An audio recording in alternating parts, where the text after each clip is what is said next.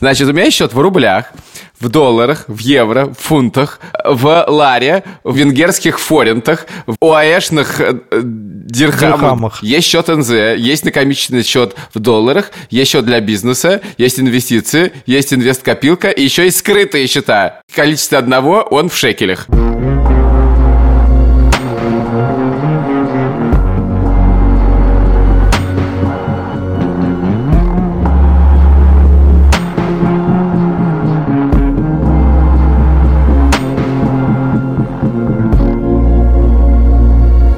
Привет, это подкаст «Новая волна». И это первый выпуск подкаста, который записан в одном городе. И мы записываемся не по Зуму, а мы записываемся за одним столом в Сашиной квартире в Риге. Я тебя вижу, привет. Я тебя тоже вижу. Меня зовут Саша Поливанов. Меня зовут Илья Красильщик. Вместе со студией подкастов «Либо-либо» мы записываем подкаст о том, как изменилась наша жизнь после 24 февраля, а изменилась она не только как у всех, но и географически. Это подкаст не про войну, а про мир. И мы никаким образом не, не пытаемся этими записями принизить важность того, что происходит на войне. Это, конечно самое важное, но мы стараемся фиксировать, что происходит конкретно с нами, невиданные в нашей жизни ситуации, в которой мы оказались.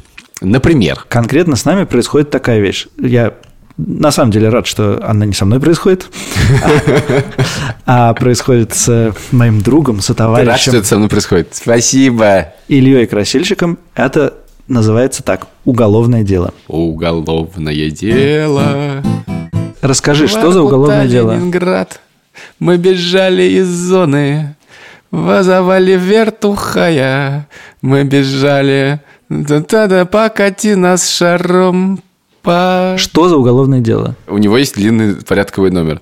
Мое дело за фейки российской армии. Сейчас это модная статья. Да, и каков твой фейк российской Фейк армии? это то, что российская армия э, убивала людей в Буче. Нет, там есть конкретная фраза, конкретный пост. Мы не Или знаем. в целом твоя Мы не деятельность знаем. по офейкиванию Мы российской не армии. знаем. Мы не знаем, потому что у меня есть адвокат Сергей Бадамшин, и он подал прошение или ходатайство, или заявление, не знаю, как это называется, о том, чтобы вы показали, что в деле-то происходит, а ему сказали, что он не мой адвокат, а я заявление об адвокате не принес, значит, поэтому пока не дадут. Мы продолжаем работать. А как ты узнал о своем деле? Ты прям так сразу, да? Подсудимый Красильщик, как вы узнали о своем уголовном деле? А я подсудимый, кстати? Подозреваемый ты Я пока. подозреваемый. Но у нас все подозреваемые будущие уголовники.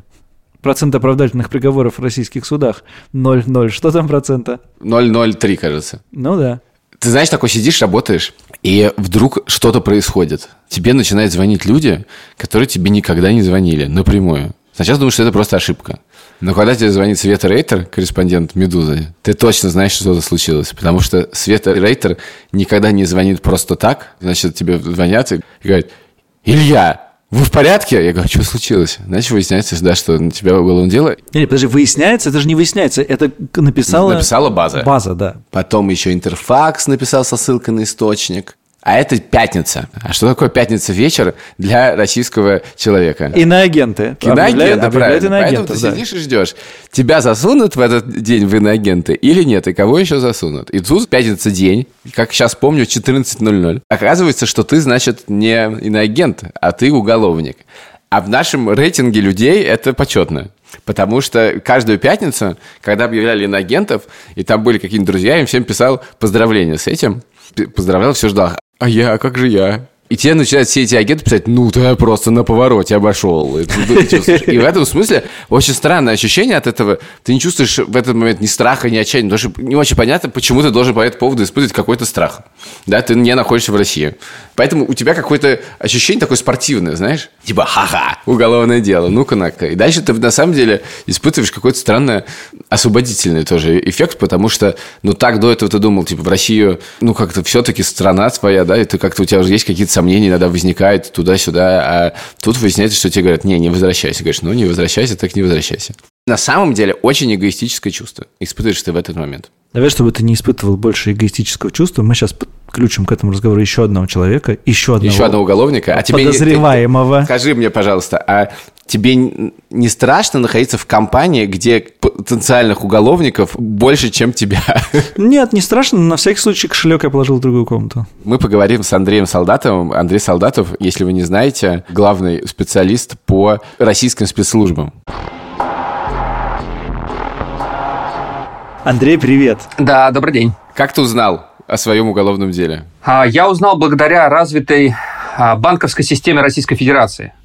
А, российский банк ВТБ начал слать мне в понедельник странные смс где было написано, что я должен все больше и больше суммы денег причем в разных валютах. Потом уже я логическим путем дошел, что, видимо, из-за того, что я с дуру ВТБ открыл счета во всех валютах, которые были на тот момент доступны, соответственно, и должен я оказался во всех этих валютах. Но при этом там были странные слова про исполнительные производства, что обычно предполагает наличие каких-то штрафов. И грешным делом я сначала подумал, что это какая-то фишинговая атака. Тем более, что когда я залез на сайт судебных приставов, там ничего не было. На сайте госуслуги, куда меня настойчиво отправляли, вот эти самые сообщения банковские, тоже ничего не было. Пока не пришла смс уже от второго банка, от Уралсиба, э, где все было более-менее понятно. Там было написано, что существует уголовное дело, и был написан его номер. Удивительно, как много банки сообщают всего тебе. Да, при этом в прямой коммуникации с банками ничего мне выяснить не удалось. То есть, когда я пытался выяснить у ВТБ, почему неожиданно я оказался должен 5 миллионов рублей, 80 тысяч долларов и 76 тысяч евро, а и мне почему 76? Оказалось, что это, я так понимаю, что это примерно эквивалент вот этих самых 5 миллионов просто в разных валютах. Я пока не могу логику постичь. Если на тебя возбуждают уголовное дело, то почему ты должен банку 5 миллионов рублей? В чем связь? Связь очень простая. Дело в том, что одним из, как потом выяснилось, постановлений, которое, соответственно, выдано Следственным комитетом, предполагался арест счетов. Для того, чтобы их уж точно арестовать, нужно, чтобы там долг был не какой-то маленький, а уж прям такой серьезный. Арест счетов я могу понять, то есть как процедуру. Но что за 5 миллионов в трех валютах, которых говорят, ты нам должен? Это просто некоторая техническая операция, чтобы заблокировать счет? И почему нужно 5 миллионов? Ну, как мне потом объяснили адвокаты, что 5 миллионов – это в том числе та сумма, которая может быть тебе присуждена, а, если тебя признают виновным по вот этой самой статье о распространении фальшивой информации о войне в Украине. То есть там одна из опций – это то, что тебе присудят штраф. Ну вот поэтому на всю сумму этого предполагаемого штрафа мне и прислали вот эти вот прекрасные приветы. А это не может никак быть связано с выездом из России, например? Ты... Подожди, для, для того, чтобы выехать в Россию, нужно быть должным, по-моему, 15 тысяч рублей или что-то такое. Эта сумма сильно отличается от того, что нужно, чтобы заблокировать тебе выезд из России. 15 или 50, ну что-то там меняла цифра, но точно не 5 миллионов в трех валютах. Да, нет, это с этим никак не связано. Более того, я понял, что чем больше ты с дура открывал себе счетов, причем там уже бывают карточные счета, онлайн-счета, вот тебе на каждый из этих счетов присылается вот этот самый долг. Поэтому, в принципе, при желании я мог открыть, например, 20 счетов, и на каждый из них получить по 5 миллионов, ну и общая сумма была бы там, я не знаю, там, не знаю, 100 миллионов рублей, то есть любая фактически. Отдавать их не надо? Нет, собственно, последствием этих действий э, стало то, что те деньги, которые у меня были на этих счетах, они, ну, соответственно, исчезли. Их просто украли. То есть вот это нужно понять, что это не просто тебе к нулю приплюсовали 5 миллионов долга, а это у тебя были там какие-то средства, и, соответственно, все средства, которые у тебя были, они сгорели. Они ушли вот в эту даль, где написана цифра 5 миллионов. Только, например, теперь я должен не 5 миллионов ровно, а 4 миллиона 995 тысяч, например. У тебя дело было заведено 17 марта, да, что-то такое? Да. Типа, да? А у меня 20 апреля. Хоть я узнал о нем с 20 апреля, но я как бы по знаниям о деле а, как бы тебя опережаю, но по хронологии ведения дела отстаю равно на месяц. Поэтому посоветуй финансовый план человеку, у которого дело отстает на месяц. Что делать? Ну, слушай, я очень надеюсь, что у тебя нет денег на российских э, счетах, потому что они пропадут так же, как пропали мои деньги. Так что постарайся как-то вот эти деньги, как-то, чтобы они или пошли на хорошее дело, пожертвуй их кому-нибудь, я не знаю, но точно не оставляй их на счетах. Я заплатил психотерапевту на полгода вперед. Молодец. Просто меня немножко пугает, потому что я сейчас, простите, открою один из, значит, э, банков, в которых у меня есть счет. Сейчас, одну секундочку, и перечислю счета, которые у меня там открыты.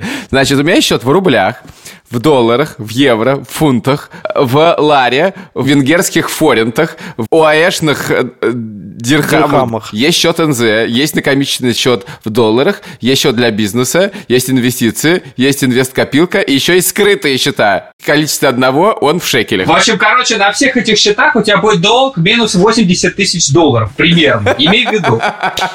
Это только один банк. Ну, в общем, ты будешь чемпионом среди нас, я уверен просто. Ты так суммируй примерно сумму, которую ты будешь должен российскому государству. А, мы купили землю в Новгородской области, у нас рядом участки.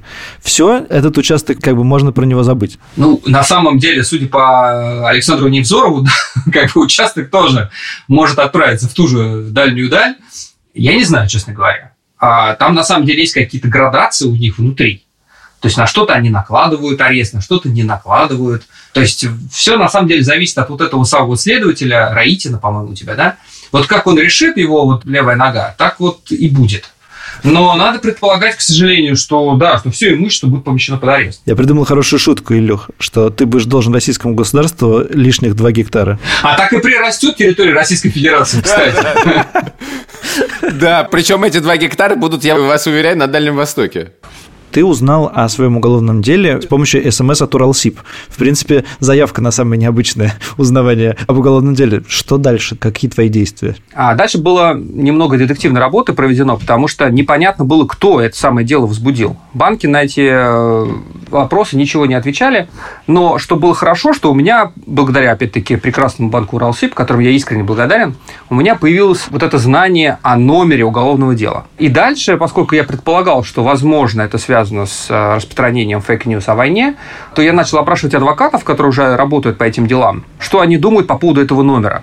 И путем сличения, если можно так выразиться, выяснилось, что, скорее всего, это Главное следственное управление Следственного комитета. Из этого стало понятно, что для выяснения деталей надо идти, видимо, в Басманный суд, потому что именно с Басманным судом... А, мы там были. Вот-вот-вот. Работает самое главное следственное управление СК. Ну и плюс я прописан, собственно, в Басманном районе, то есть мне там некуда было идти, кроме как туда. Я живу, по несчастью, практически там в 300 метрах от технического переулка. Так, ну я на всякий случай начну. Сейчас ты живешь не там. Нет, сейчас я живу не да, там. хорошо, слава богу. А то сейчас бы выяснилось внезапно это. Нет, нет, нет.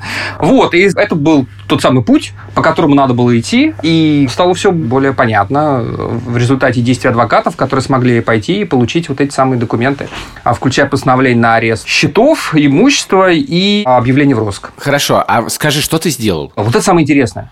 Потому что в одном чудесном документе было написано, что я сделал. Я, не поверишь, засомневался в компетентности Национальной гвардии. Слушай, я зачитываю тебе. А, в ходе интервью солдатов АА с целью дезинформации населения утверждал о якобы имевших место фактах участия в боевых действиях на территории Украины подразделений Национальной гвардии Российской Федерации, не имеющих необходимой подготовки и выполнении неоснованных на законе задач. То есть под видом достоверной информации публично распространял заведомо ложные сообщения об использовании вооруженных сил в целях защиты интересов Российской Федерации, ее граждан, поддержания международного мира и безопасности. Но, как выяснилось, как там говорил один мой главный редактор, дьявол в деталях. Я очень сильно удивился, думаю, я вроде про Национальную гвардию ничего не говорил, и вообще про нее, честно говоря, ну, не, не специалист в вопросах Национальной гвардии. Но там дальше было написано, что на самом-то деле все это я рассказал в интервью, которое было потом переделано в видеоролик с названием «Андрей Солдатов из-за войны арестованы генералы ФСБ».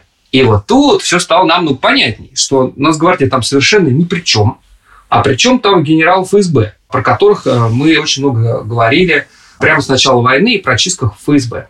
Подозрения мои подтвердились, когда адвокаты уже получили полный пакет документов, в том числе и самый первый рапорт, который начал всю эту историю.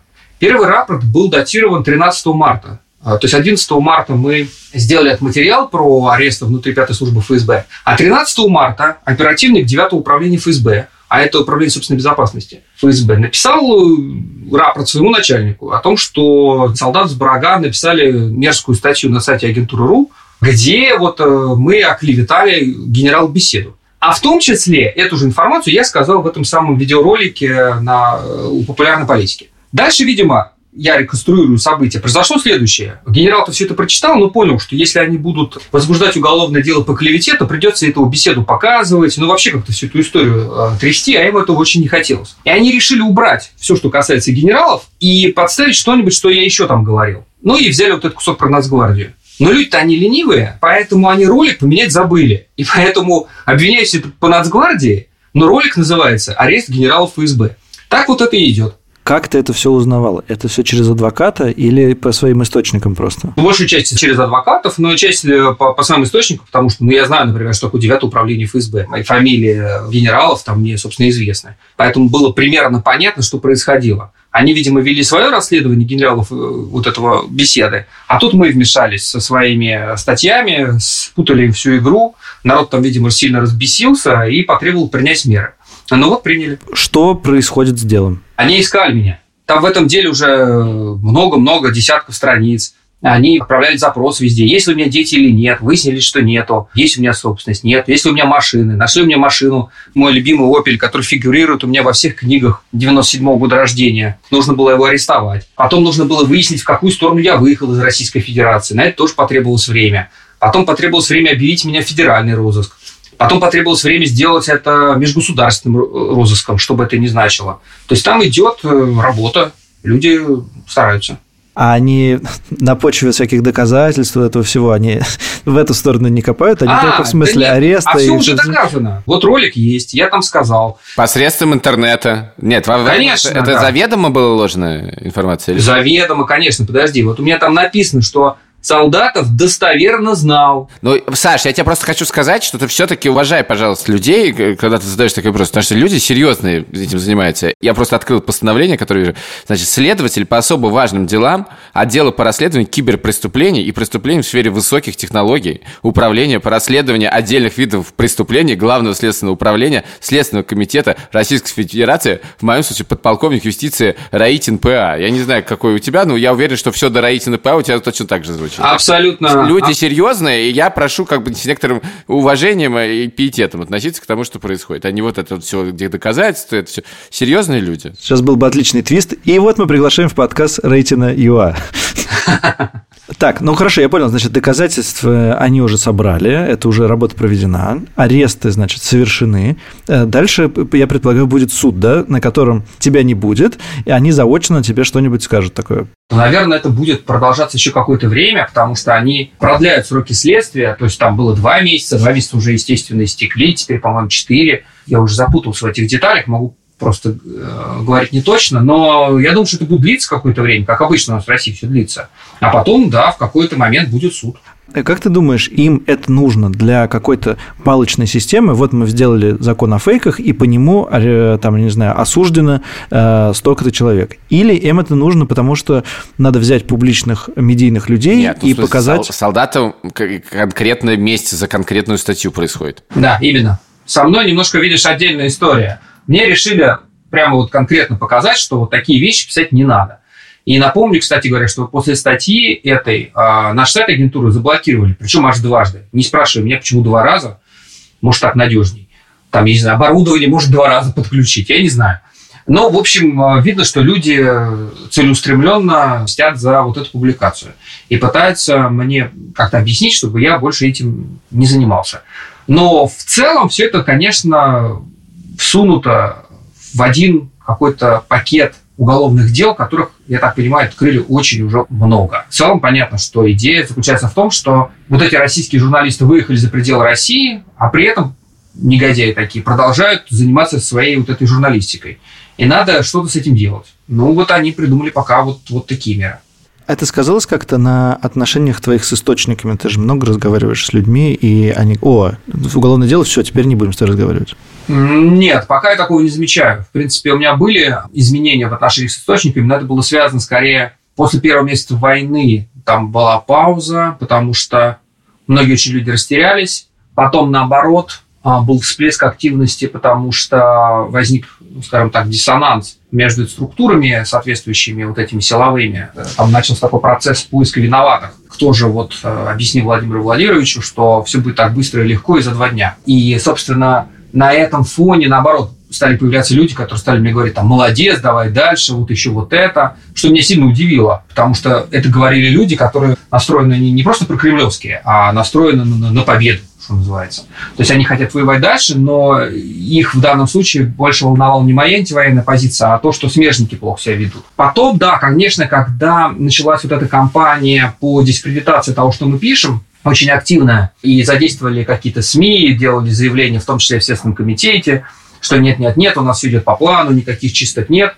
Вот на этом фоне, да, какое-то количество источников поняли, что, скорее всего, я являюсь мишенью в настоящий момент, и со мной надо поаккуратнее общаться. Слушайте, вы очень, значит, смешно шутите про свои уголовные дела. Подождите, Неужели... я занят, я закрываю счета. Неужели ни капельки, не знаю, вот страшно или нервно, или ощущение дискомфорта? Александр, мне первый допрос в ФСБ провели ровно 20 лет назад, в 2002 блин, году я ходил в Следственное управление ФСБ в Лефортово к следователям, которые задавали мне всякие глупые вопросы о том, что я раскрываю густайну и вообще веду себя негодяйски, потому что им не понравилось то, что мы писали. Грустная история после штурма Нордоста. И вот ноябрь-декабрь я провел вот в таком вот состоянии да, между следственным управлением ФСБ, не знаю вообще, выйду я из этого здания Лефортово, которое так удачно расположено внутри тюрьмы, или не выйду.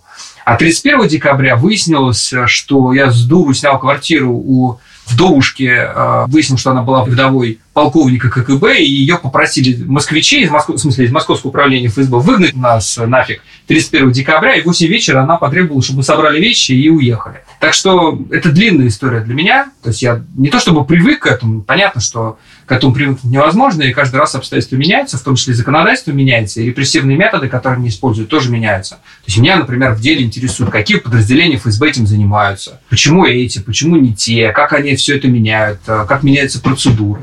Ну, по крайней мере, это позволяет мне относиться к ситуации профессионально, а не лично. Вот вы пока что вот болтаете, а вот вы не знаете, что за это время случилась невероятная абсолютная экономия денег, только просто в тишине. Я только что сказал 50 миллионов рублей, я хочу. Блин, не все получилось закрыть. Хорошо, но у меня их уже осталось только 4.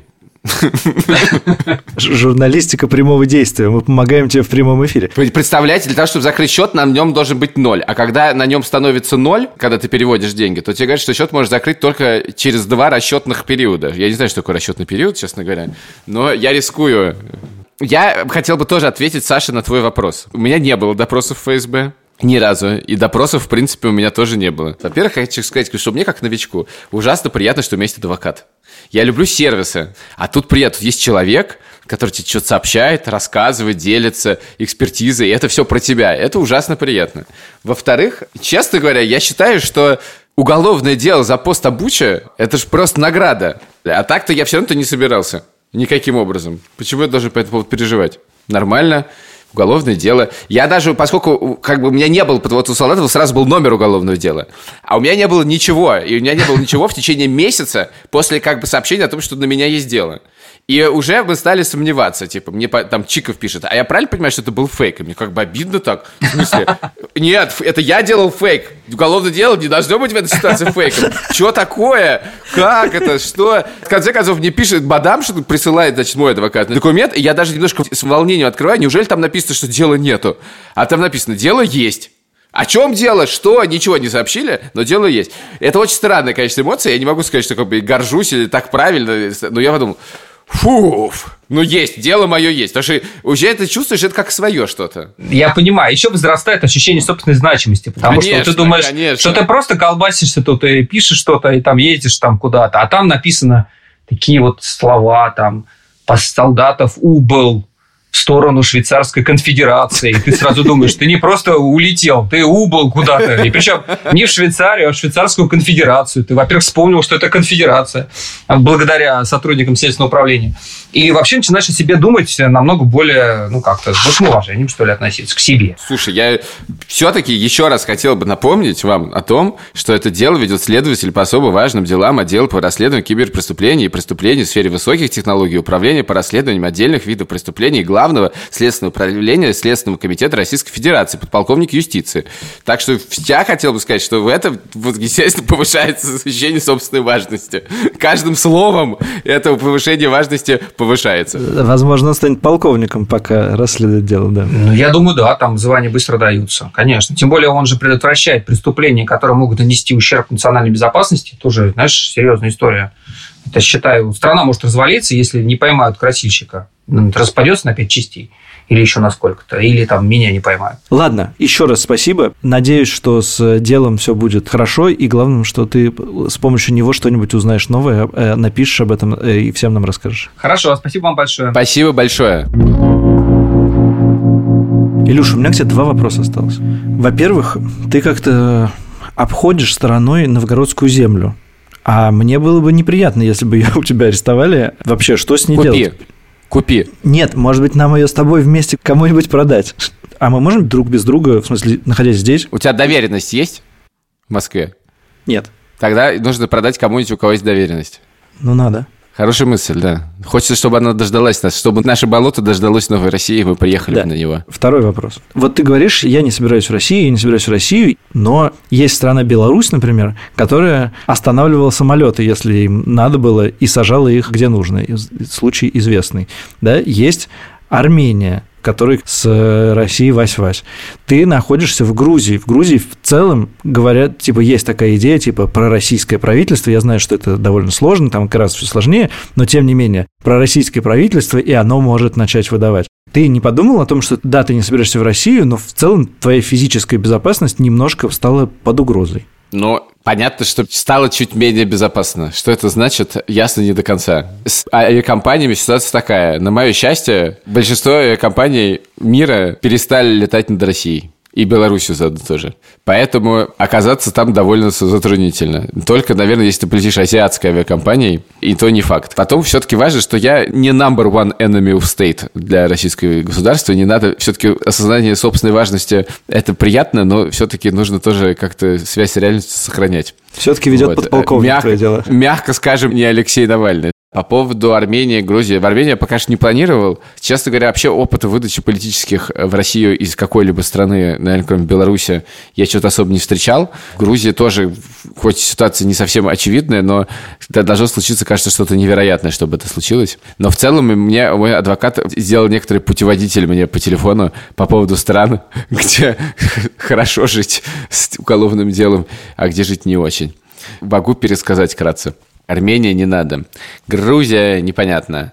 Турция непредсказуема. Сербия ни в коем случае никогда. Черногория супер. Западная Европа отлично. Все, вот так вот это звучит. И это был подкаст э, «Новая волна». Спасибо, что дослушали до этого момента. Ставьте нам оценки, пишите комментарии, подписывайтесь на нас в Телеграме, на наш канал «Новая волна» ПФФ и задавайте вопросы или пишите что-нибудь в чате, очень интересно его читать. Мы когда с тобой сегодня гуляли с собакой, и с нами гулял наш коллега по подкасту «Сперва ради» Саша Борзенко, он говорил тебе, взбесил его, когда он слушал новую волну. Но я не успел послушать, почему я его взбесил, потому что собака начала какать. А, Скажи мне, я- что я- он сказал? Он сказал, из этого подкаста следует, что он, Поливанов так рассказывал, что вот мы собирались ехать, и Поливанов говорит, ну да, надо ехать, наверное. А потом мне позвонил Борзин сказал, едем сейчас. И Поливанов сказал, ну, хорошо, сейчас, так сейчас, поехали сейчас. Как будто бы они паникуют, но я поеду. А Поливанов этого ли все этот день звонил, говорил, знаешь, есть слух, что ведут военное положение, надо есть, ехать скорее, нас призовут в армию, ехать, надо ехать, скорее, поехали. В общем, Борзенко был недоволен тем, как предстал он в этом выпуске и э, предстал ты. Не в смысле, что он предстал не таким, каким он был, а то, что ты себя нарисовал немножечко не таким, как ты есть. С вами были Саша Поливанов, Илья Красильщик, студия подкастов «Либо-либо», наш звукорежиссер Ильдар Фатахов, группа Айгел, которая записала нам музыку. Пока и до следующей недели. Пока. Это не было, не было, это не было игрой. Ты ведь помнишь,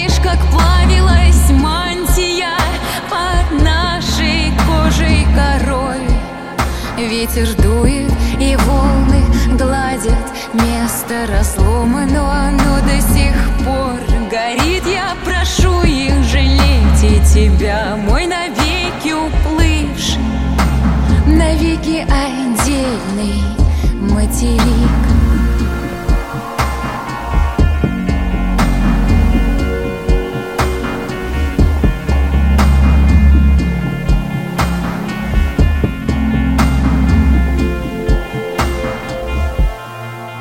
Меня ничего не получается сделать с счетом в шекелях. Я не, просто не знаю, что делать. Вот как всегда. Вот с шекелями всегда проблема. Я вот, вот каждый раз об одно и то же. Всегда об шекель. Так подожди, если это скрытый счет, может быть, он скрыт и от э, правоохранительных органов?